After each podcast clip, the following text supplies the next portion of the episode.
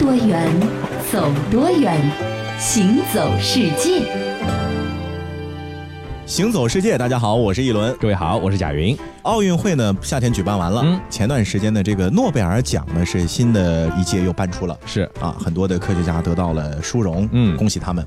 说到这个诺贝尔奖和奥运会呢，我们就不来研究他们的历史了，是啊因为其实太长很多人了很多人也其实了解啊。啊，我们今天来研究的这一个点呢，其实很有意思，嗯，就是来研究一下奖牌。哦，奥运会的奖牌呢，有一个特点，嗯就是每一届啊都是不一样的设计。嗯嗯，北京奥运会就是北京奥运会的设计。金镶玉啊，然后伦敦奥运会呢，就是伦敦奥运会的设计啊。就是各地特色的，而诺贝尔的奖牌呢，它就相对来说啊，和奥运会相比呢，非常的简单。哦，同一个奖项的款式呢，几乎就没变过，是全部呢都是由瑞典造币厂手工打造的。嗯款式呢，一九零二年开始就没有变过了。嗯，那么说到这里呢，很多人要疑问了，因为诺贝尔奖是一九零一年颁的第一次，对，那为什么一九零二年才开始没变过？嗯到底是什么原因导致这个一九零一年的首枚诺贝尔奖牌颁了一年就不颁了呢？我估计是因为太难看，所以说呢，觉得不能再继续下去了，咱们得重新设计，换个设计师。其实呢不是这样的，嗯，呃，那个时候呢，是一个名字叫做埃里克林德伯格的瑞典的雕刻家呢，接下了这个诺贝尔奖的设计的订单，嗯，答应呢设计三枚具有瑞典特色的诺贝尔奖的奖牌，嗯啊，这个人其实也很有名了。是，但是呢，因为奖牌背面图案呢需要各个机构的一致同意，嗯，所以呢，这个审批的这个过程啊就比较的长一点点、嗯。啊，对这个领导签字，那个领导同意，再开会一起研究。是，林德伯格的设计呢，怎么赶也是没赶上一九零一年的这个颁奖典礼。哦，啊，这其实是因为审批啊。嗯。于是呢，那一年啊，一九零一年，诺贝尔奖委员会给获奖者颁发的呢，都是低配版的临时奖牌，就是先给你意思意思啊，是是。你你先看象征啊对吧？哎真正的奖牌呢，是等到了一九零二年的九月嗯制作完成并且发货的。是啊，我觉得干脆这个两届一起颁得了。嗯。你想，当时第一年拿着临时奖牌的获奖者，内心一定是非常非常的不满意的，哎，对吧？但是怎么说都是第一届嘛啊，这个第一届还是很光荣的。没错，这个诺贝尔奖的各个奖项的奖牌呢，正面的图案呢都是统一为诺贝尔他这个人的侧身的肖像。嗯，左侧呢刻着诺贝尔的名字，右侧呢则是用这个罗马数字表示诺贝尔的生卒年份，而背面图案呢则会根据奖项的内容的不同呢有所区别。那么接下来呢，咱们就按照这个诺贝尔奖的发奖时间的顺序来介绍一下每一种奖牌到底画了什么。先来总结一下啊，每种奖牌背面最大的区别呢，其实就是雕刻的人物不同。哦，这些人物啊，大多呢都是西方神话传说当中的一些神灵，嗯。那么有各自的代表的。哎。比如我们先来看生理学和医学奖的奖牌，背面刻的呢是一个温柔的女神，嗯。这个女神的姿势是这样的，呃，膝盖上面呢摊着一本书，哦。一手呢扶着病人，另一个手呢捧着个碗，在接泉水，准备给病人喝。哦。啊，那么诺奖的官方呢没有说这是哪位女神、哦啊，所以说由此推测呢，这个女神可能是这个医药女神帕纳克亚啊，也有可能是卫生女神许鬼厄亚，或者是治疗女神阿克索呢都有可能。嗯嗯啊，也可能是什么呢？索性就是以上三者形象的一个结合体。是那说到上面的三个这医药卫生治疗女神啊，她们呢其实是三姐妹，哦都是司职这个医药神的阿斯克勒比俄斯的女儿，嗯也就是阿波罗的孙女、嗯啊。所谓一根藤上三朵金花。是，那值得注意的是啊，这个生理学和医学奖，还有物理学和化学奖、文学奖的奖牌上呢，都刻有同样的文字，什么呢？叫做“用发明改善美好生活”。其实也是出自这个维吉尔的《埃涅阿斯纪》第六卷的第六百六十三行。其实到现在来说呢，这样的一个对美好生活的一个向往呢，今人也好，古人也好，都是可以追随的。嗯，那么同时啊，这三个奖项获奖者的名字呢，都会被刻在背面下方的方框里面。嗯名牌两边的文字呢，代表的是发奖的机构。嗯啊，生理学或者医学奖的奖牌上刻的呢，是这个卡罗柏林斯卡研究院的这个英文缩写。嗯物理学奖、化学奖的奖牌上写的呢是瑞典皇家科学院的缩写。嗯。文学奖的奖牌上刻的呢是瑞典皇家学院的缩写。没错，那刚才说的是这个生理学或医学奖，接着呢，咱们来说一说这个物理学奖和化学奖啊。这物理学奖和化学奖的奖牌呢，背面的左边呢刻着女神伊西斯，她是母性和生育之神，手里面呢拿着一个类似羊角的物品，这个羊角呢叫做丰饶之角，里面呢装满了鲜花、水果、谷物等等，而背面面的右边呢刻着科学女神，她呢正掀开伊西斯的面纱。在西方文化中呢，掀开伊西斯的面纱的这样的一个词呢，被用来指代破解了神秘现象。嗯，那早在一六八一年《动物解剖学》这本书上呢，就出现过类似的插画。它的意思就是指啊，我们人类呢发现了自然界中的一些神奇的事情，嗯，了解了它的客观规律，哎，就好像是掀开了伊西斯的面纱一样啊。嗯，那再来说文学奖，文学奖的奖牌呢，背面刻着的是一幅场景，嗯，左边呢是缪斯女神，她在演奏着七弦琴，嗯，右边呢是一个年轻人坐在月桂树下面，是边听边记录。哦，那首先第一个问题，为什么是坐在月桂树下，不是坐在别的树下呢？是啊，因为这个月桂树啊有一个特殊的象征，它是荣誉的象征。哦，另外呢，还有一个小常识，就是其实我们前面提到这个缪斯女神弹七弦琴啊，缪斯女神啊，她不是一个人，有九个人。哦，从形象。就是七弦琴和头上的月桂花环，还有奖项的设定上来看呢，奖牌上这位呢，应该是这个缪斯女神中的这个埃拉托。哦，埃拉托是司职干嘛的呢？就是爱情诗和抒情诗的女神啊，所以说就映射到文文学了，没错吧？再来看一看和平奖啊，那么其实和平奖的奖牌呢是最另类的，正面呢虽然也是诺贝尔的头像，但是样子呢一点也不挺冠，有点像过去这个银元上袁大头的这个感觉啊，这不是特别好看。哎，然后呢背面呢是手拉手的三个体型健硕的年轻男士，有一圈文字围绕在奖牌的周边，上面是这么写的啊：为了人类的和平友爱。而这个获奖者的名字呢，则被别具匠心地刻在了窄窄的一圈奖牌的侧面上。哎，这字好像太小了一点点。这而且很奇怪，就为什么和平奖的画风突然之间就和前面三个呢不对付了呢？主要是因为啊，和平奖奖牌呢不是我们前面提到的这个瑞典的设计师埃里克林德伯格设计的，哎，他是挪威的雕刻家古斯塔夫维格兰设计的。哟，这不是老艾吗？哟，老古，哎，好久不见，别来无恙啊！呃，别来无恙，别来无恙，呃，就是为这诺贝尔奖牌的设计发愁啊。嗨，这有啥好愁的？我三枚奖牌都设计出来了，以老兄你的实力，这区区一枚奖牌何足挂齿啊？哎，我虽然也是和你一样的雕刻家，可是咱们雕刻的领域不同啊。对于奖牌这种金属雕刻，咱们从来没接触过，无从下手啊。哎，这不，图纸是早就出来了，就是不知道怎么弄模具。哦，原来是这样。要不，老兄你如果信得过我的话，这制作模具的事儿交给兄弟我来替你代工。哎呦，哎，这多不好意思啊！哪儿的话，谁让咱们是兄弟呢？那好吧，就拜托给你了。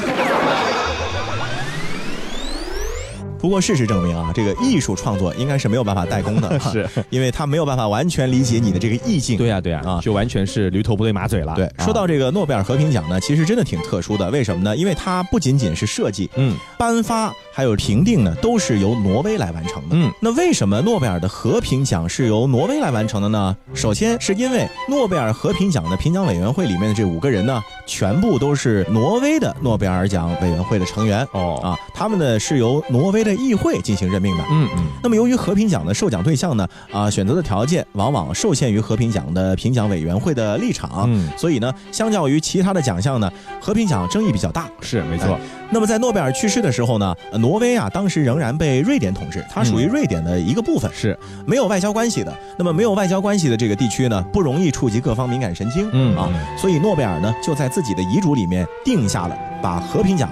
单独的放到挪威的奥斯陆颁发的这样的一个规矩，没错，也就沿用到了现在了。是，咱们再来看一看另外一个和钱有关的奖项，就是经济学奖啊。那其实啊，诺贝尔的遗嘱中呢，并没有设置经济学奖，这个是诺贝尔基金会呢后来设立出来的。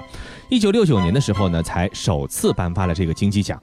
那么奖牌的设计师呢是贡沃斯文松伦德奎斯特。奖牌的正面上方的文字呢是纪念阿尔弗雷德诺贝尔，瑞典中央银行一九六八的字样。中央呢同样是诺贝尔的大头的侧面像，下方呢是一对交叉的丰饶之角，也是瑞典中央银行的一个 logo。背面图案呢可以看到瑞典中央银行 logo 上的三个皇冠。上方的文字呢是瑞典皇家科学院。这个布局啊，加上中间的五角星呢，哎，这看多了很容易让人联想到这个下水的窨井盖的样子啊。可能瑞典窨井盖不是这样设计的啊。那么跟和平奖一样，经济学奖得主的名字呢，也是刻在奖牌的侧面的。哎然而啊，因为是刻在奖牌的侧面呢，其实挺容易发生尴尬事情的。哎，为什么呢？因为这个字太小了，不容易辨认啊，容易搞错哦。对对，在一九七五年呢，还真就发生了一件这样的囧事。嗯，那一年的诺贝尔经济学奖的得主呢，是由俄罗斯人和美国人呢分别获得的。嗯，这俄罗斯人呢叫做里奥尼德·康特洛维奇，哎美国人呢是加林·库普曼斯。嗯，颁奖的时候啊，这奖牌就拿错了。哦啊，这俄罗斯人呢给美国人了，美国人呢给俄罗斯人，这也太尴尬了，就因为刻侧面这字很难分别嘛，哎是啊太小了。对。然后呢，因为一九七五年的时候啊，当时东西方还在冷战呢，哎，所以啊，沟通呢也很不顺畅。嗯嗯。之后花了整整四年的时间才被换了回来。哎呀，嗯这最后要说一句啊，这诺贝尔奖牌的设计样式呢，虽然说从来没有改变，但是这个含金量呢，其实是有所起伏的。咱这个含金量还真的是说的含金量啊。嗯那早期的诺贝尔奖牌呢，是用的二十三 K 金来制成的，也就是说这含金量大约是百分之九十六，哇，还是蛮高的吧？所以这一块奖牌其实就很值钱了。对呀、嗯呃，这个到了一九八零年代呢，缩水了，奖章呢变成了十八 K 金，但是呢，外面给你镀了一层二十四 K 金啊也，就是用料有所下降它。有所下降了，而且呢，奖章的重量也有所下降，因为金少了嘛。嗯原来呢两百克，现在呢改成了一百七十五克。嗯，不过我觉得，要是能够获一个诺贝尔奖，这点金子的价钱真的是无所谓了。哎，已经你就别想了啊，这辈子都不可能了，下辈子估计也不行。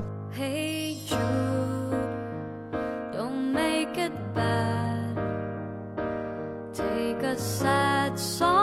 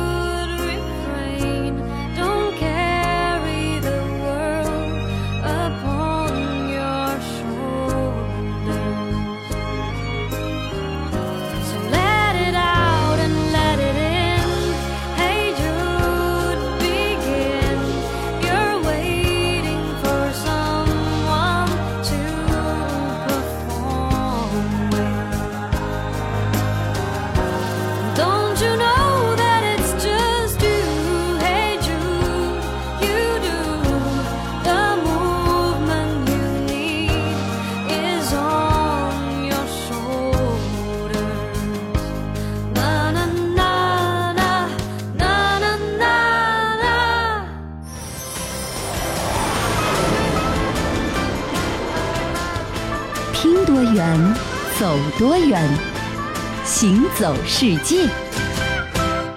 欢迎继续回到《行走世界》，大家好，我是一轮。各位好，我是贾云我。们既然说到了诺贝尔奖了啊，接下来的时间呢，还是来说一下它主要的颁奖国家瑞典。嗯，瑞典呢，我们之前说的基本上就是酸飞鱼啊。是啊，其实除了酸飞鱼啊，瑞典这个国家呢还有一个特色，嗯，这有一个在中国生活多年的瑞典老师呢就是这样说的。Swedish food is all about meat, ball and meatball. 那么这什么意思呢？翻译成中文意思就是说啊，瑞典的食物呢基本上就是肉丸子、肉丸子 就是只有肉丸子，其实、哎，可是你去瑞典旅游，你会发现啊瑞典正经餐厅菜单呢其实是没有肉丸的。啊，但是呢，在瑞典啊，这个肉丸呢，在家中是很常见的，哦它是属于瑞典家常菜。是，今天我们吃这个瑞典肉丸子呢，经常是跑到那个家具店里面去吃，对对对对对吧？对我觉得还挺好吃的。啊，说到这个瑞典的肉丸呢，秘诀呢其实也很简单，要做的好吃呢，必须要有爱心。嗯啊，所以妈妈牌肉丸绝对是会让你吃了还想吃的。是，说到这个肉丸呢，在瑞典南部和北部呢还不一样。嗯在南部呢，人们偏爱用肥一些的肉馅儿啊做这个肉丸，嗯，而越往北走呢，你会发现啊，肉丸里的猪肉成分啊会越来越少。对，不过呢，浸泡过牛奶的面包或者面包屑和作为配菜的越橘呢，却是南北通用的，嗯嗯都是这样的制作。是那么也正是因为了它们，所以赋予了瑞典肉丸特别松软的这种粘稠度。是。刚才说到了这个瑞典南部和北部做肉丸的一一些异同之处啊。那其实啊，不仅仅是肉丸，在其他的这个饮食方式上和饮食习惯上，这个南北方的差异也挺大的。嗯，你别看瑞典这么小个地方啊，其实还是有很多的不一样。这北方呢是受这个萨米文化的影响，爱吃肉类，比如说驯鹿肉啊，还有一些野味儿的这样的一个菜肴。而南方的饮食呢，更加偏好采用新鲜的蔬菜。那最近几年啊，新的北欧料理呢，也开始在瑞典流行起来了。他们讲究什么呢？这个食材要返璞归真，嗯可能是吃的健康，吃的原生态一点，对吧？？那同时啊，讲到吃饭之后啊，瑞典人呢有一个习惯呢，呃，也和其他的西方人可能不太一样。嗯，就这个美国人过去呢，经常会将剩饭剩菜啊打包带回家。啊，但是这个习惯在瑞典，除了披萨店，其他地方你基本上很少遇到。哎，当然，这也不是说瑞典人会浪费啊，就是为什么他们不打包剩菜剩饭呢？嗯。是因为啊，在比如说酒店吃自助餐的时候，你会哎发现瑞典当地人的餐盘里的食物啊很少的，哦。他们每次就拿一点点，哦。比如拿两根香肠，拿一个鸡蛋，嗯。拿一点沙拉，再拿一杯果汁，他们就完全就是一定吃完了再拿，拿完了再吃，很有节制，就没有剩下的这个食物啊，对对对。不会有吃不下的这个情况。嗯嗯。那所以说啊，吃完了的时候呢，盘子里面也就空掉了。是。那在瑞典，如果说你吃完了饭，盘子里还有食物啊，这会被认为是一件非常失礼的事情，没错就。不礼貌。那这种节制的习惯呢，其实和瑞典文化中的拉贡呢是有一定的关系的。拉贡是什么意思呢？它恰恰是美国典型的享乐主义的反面，讲究呢就是说刚好就是最好这样的一种理念。那有些类似中国人讲的中庸的感觉啊。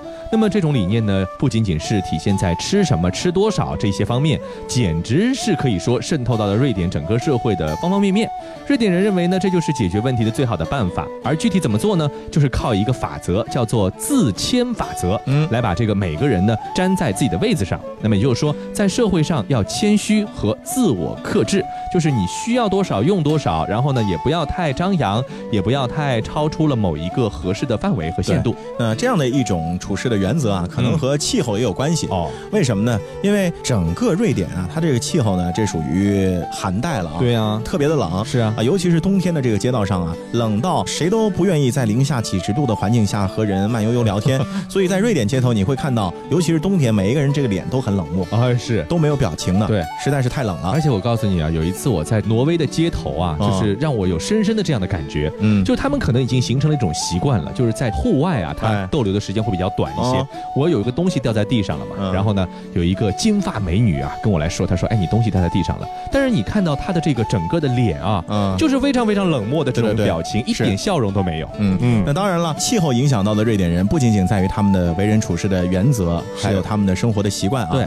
其实和他们的这个饮食呢也会有分不开的关系。嗯，瑞典呢是在芬兰、俄罗斯还有波兰等国家所构架的这个伏特加带里面我。喜欢喝酒是吧哎？，就是喜欢喝伏特加啊啊，所以说呢，这个瑞典人啊，从古至今呢就喜欢喝像这个伏特加，还有白兰地之类的这个烈酒。嗯，在啤酒啊或者一般的这个葡萄酒，在瑞典你是看不到人喝的。是，那么这个因为啊，瑞典人太爱喝酒了，所以说在瑞典很早就有了酒类的专卖制度。无论是白酒、葡萄酒还是啤酒、果酒，只要是酒精饮料，统一由国有的这个酒类专卖局来进行经营。每年卖谁的酒，不卖谁的酒，多进口谁的酒，少进口谁的酒，都有严格的规定。那超市和商店呢不卖酒，也不是所有的酒吧呢都有资格卖酒，所以说管控还是非常严格的。嗯，不仅是管理严格，嗯瑞典啊，酒精饮料价格可以用贵的离谱来形容，是基本上属于奢侈品。对而且啊，也别想有促销降价那一天了啊，圣诞节也不降价的。没错，那如果要过酒瘾啊，一般瑞典人呢只能够出国过，在 自这样的己国家没办法。啊，那尤其是离丹麦最近的瑞典的城市赫尔辛堡啊，嗯嗯这个渡轮呢只需要十分钟就能够去到丹麦了。对那么这里的瑞典人啊，每个周末就会一趟一趟来回坐这个渡轮。嗯但是呢，他也不下船，嗯为什么呢？因为船上的酒是最便宜的，是这个他们就在船上喝够了再回去。这个现象在其他的一些北欧国家也是普遍存在的，就坐这个游轮啊，周末在船上喝酒，嗯然后呢下船的时候呢买足额度中的最高限度的酒，哎哎，因为免税嘛，是吧？所以真的也挺苦的啊。那之所以如此严格的控制酒精呢，其实也实在是有血的教训啊。这官方的说法是这样的：根据一个国际专家小组的报告，如果允许超市自己卖酒，那瑞典每年估计要多死一千五百八十人。哦呦，增加一万四千两百起暴力案件，会产生生一千六百十万天的这个额外的病假。所以说啊，瑞典人对酒爱的深沉，如果说完全放开的话，那么这个酒啊，对瑞典的伤害也一定很深沉。嗯，说到这个酒呢，它能够让人有这种飘飘欲仙的感觉。对可是和下面我们要说的这个东西比起来呢，酒的这个厉害程度就很低了。嗯下面我们要说的是蒙汗药，哎，作用呢也是让人晕。对啊应该是晕倒，比酒的要更厉害一些。是那一提到蒙汗药呢，很多人就会想到武侠小说里面的这个强盗绿林对对行为，对是吧？是少量的蒙汗药就可以使英雄豪杰毫无反抗之力，束手就擒。嗯这力量比伏特加强多了啊。那么我们接下来要研究的这个问题是什么呢？就是在我们的这个世界，是不是真的存在有威力无穷的蒙汗药？嗯那么如果有的话，它是不是只是用来害人抢劫的呢？嗯。那么同时它的成分又会是什么东西呢？哎，来从字面的意义上先来理解一下蒙汗药啊。蒙汗，蒙汗，顾名思义就是把这个汗给蒙住了，对吧？这种药物呢，可以抑制汗腺分泌汗液，麻醉神经，使这个肌肉呢松弛无力。吃下去以后，人就处于这种失去知觉的昏睡状态。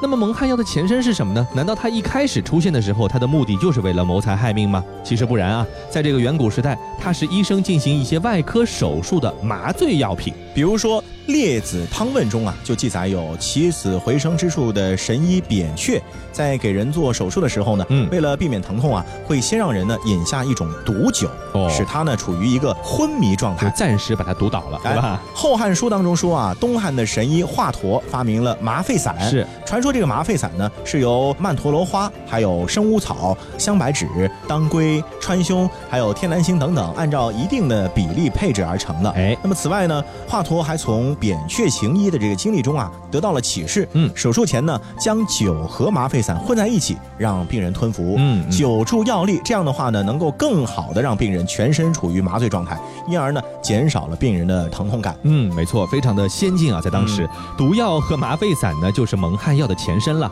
最早记载绿林豪杰用这个曼陀罗花致人于昏迷状态的史学家呢，应该是南宋的周去飞这个人。此后呢，蒙汗药便声名大振，成为了强盗检禁的一个秘密武器，和江湖文化呢结下了不解之缘。所以说，咱们的这些武侠小说中啊，之所以让很多人痴迷不已啊，我觉得蒙汗药这种神奇的特性呢，恐怕也起了很大的作用哈。对，那说到蒙汗药跟绿林好汉的密切关系啊，中国的古典名著《水浒传》当中呢就记载了不少。哎比如第十六回记载了智取生辰纲一节，对蒙汗药呢就发挥了非常可观的作用。嗯，就连一向是心思缜密、行事谨慎小心的青面兽杨志啊，都是拜倒在了这个蒙汗药的强力药效之下。对。眼睁睁的看着押送的金银财宝是被七名梁山好汉给抢走了 啊！没错，那由此可见呢，蒙汗药呢，因为这个威力神奇而和江湖武侠这些元素呢密不可分了。从记载中不难发现，蒙汗药的特点是这样的：首先呢，这个药呢具有麻醉神经的作用，药性很强，服用之后呢可以迅速的使人失去知觉，昏睡不醒，历经一段时间过后呢，才可能会回到清醒的状态。另外呢，这个药可以溶于酒精，所以说啊，那个时候经常把这个东西呢混在酒里面让人家哎吃，对对吧？那么想必呢，是因为啊，男儿爱美酒，又因为酒的浓香可以掩盖药的苦味儿，所以说呢，就很容易让人家上当。再者呢，这个酒能够助药力，酒呢也是蒙汗药的催化剂，一起服下呢，药效可以发生的更快。就是加强蒙汗药的作用对对对啊。啊！那么蒙汗药为什么会有如此强大的威力？它的成分到底是什么？如果吃下去了这个蒙汗药，哎，我们武侠小说还有一个东西呢，叫解药，有没有解有没有解药？蒙汗药的这个成分呢，其实有很多种说法。嗯那么其中说法最广，也是最令人信服的呢，是明代的这个李时珍《本草纲目》为代表的很多医学的书籍。哦，其中就有记载啊，古代的多数的这个麻醉剂，也就是这蒙汗药啊，是是以曼陀罗花为主要成分制成的。嗯现代的医学和药学的研究都发现啊，曼陀罗花呢是一种优质的麻醉剂，哎能够抑制汗腺分泌，使人呢处于一个绵软状态。嗯，这个曼陀罗花呢产自于哪里呢？产自于咱们中国西南各省。哦，又有一个别名叫做山茄子或者是风茄子。嗯，夏秋之交的时候呢，它会开出白色或者紫色的花朵，嗯叶子和果实呢都是卵圆形一样的。像鸡蛋一样哎这种形状。叶子、花和果实当中呢，全部啊都含有能够镇痛麻醉作用的这个成分，是所以这个花就特别厉害。没错，那嗯其实蒙汗药呢是由多种药物配制而成的。那它到底是什么药物配制而成？这个问题还是没解决。咱们只知道一种原料啊。是还是需需要科学家进行进一步的考证了。那古代呢，有很多毒药呢都有解药，那蒙汗药有没有解药呢，也成为很多人关注的问题。据北宋科学家沈括记载呢，有一种植物叫做坐拿草，它的叶子呢能够使昏迷的人苏醒，这也许呢就是这个蒙汗药的解药。不过事实究竟如何呢？至今还是一个谜团。那么现在呢，这个坐拿草是不是还叫这个名字啊？嗯是不是已经绝种啦？等等等等这些问题呢，都还没有解决。对，总而言之，反正现在已经没有人用蒙汗药了嘛 啊！但是即便没有蒙汗药，酒呢还是得少喝为妙。是，今天的行走世界就到这里，我是一轮，我是贾云。感谢各位的收听，我们下期再见。自你走后，心憔悴，白色油桐风中纷飞，落花似人有情，这个季节。河畔的风放肆拼命地吹，无端拨弄离人的眼泪，那样浓烈的爱再也无法给，伤感一夜一夜。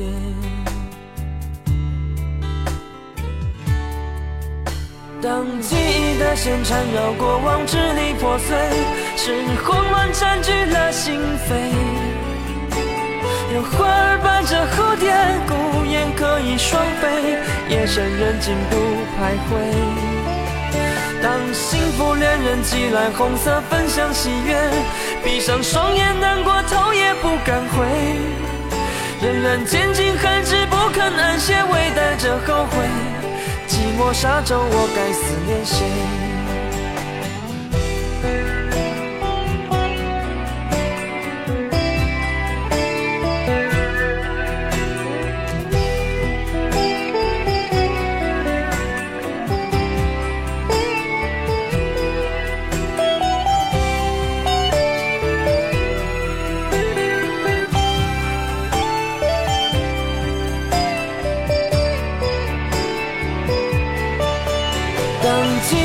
线缠绕过往，支离破碎，是慌乱占据了心扉。有花儿伴着蝴蝶，孤雁可以双飞，夜深人静独徘徊。当幸福恋人寄来红色分享喜悦，闭上双眼难过头也不敢回，仍然坚尽寒枝不肯安歇，微带着后悔。寂寞沙洲，我该思念谁？仍然坚尽寒枝不肯安歇，微带着后悔。寂寞沙洲，我该思念谁？